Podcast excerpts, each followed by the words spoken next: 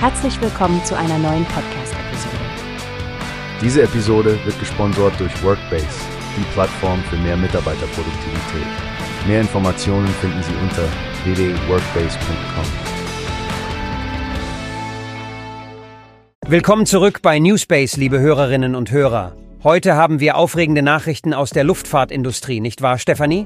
Definitiv, Frank. Southwest Airlines hat soeben eine massive Investition in Höhe von 30 Millionen Dollar in das Unternehmen Lanza Jet angekündigt. Die Initiative dreht sich um den Ausbau der Produktion von nachhaltigem Flugkraftstoff, kurz SAF, in den USA.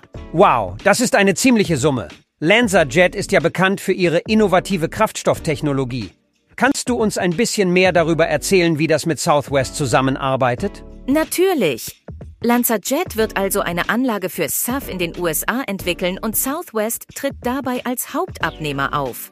Was besonders interessant ist, sie konzentrieren sich auf die Umwandlung von landwirtschaftlichen Abfällen, genauer gesagt Maisstroh zu Ethanol. Das ist ja spannend. Landwirtschaftliche Reststoffe für die Luftfahrt nutzen. Das klingt nach einer echten Win-Win-Situation, sowohl für die Umwelt als auch für die Energieeffizienz. Und wie sieht es mit den Zielen aus, Stefanie?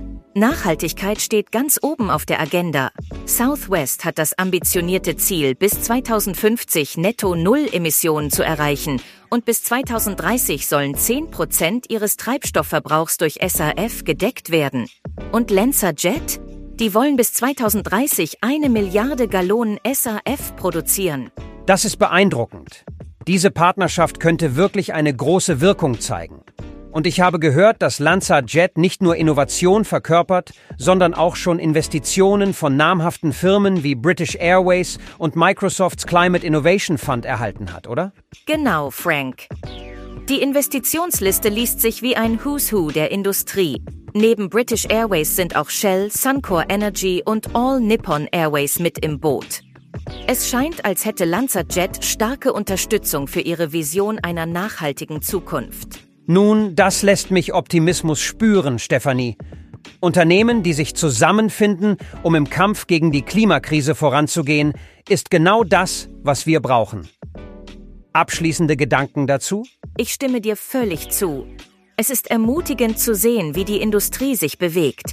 Jetzt geht's darum, diese Pläne Wirklichkeit werden zu lassen, und ich bin gespannt, wie sich das auf die Umwelt und die Wirtschaft auswirken wird. Hoffnungsvolle Aussichten. Vielen Dank an alle Zuhörenden für Ihr Interesse. Bleiben Sie dran für weitere Updates hier bei Newspace. Tschüss, Stefanie. Tschüss, Frank, und bis zum nächsten Mal, liebe Hörerschaft. Wie hast du gehört? Es gibt eine Plattform, die wir probieren sollen. Workbase heißt die, hört dir das an. Mehr Produktivität für jeden Mann.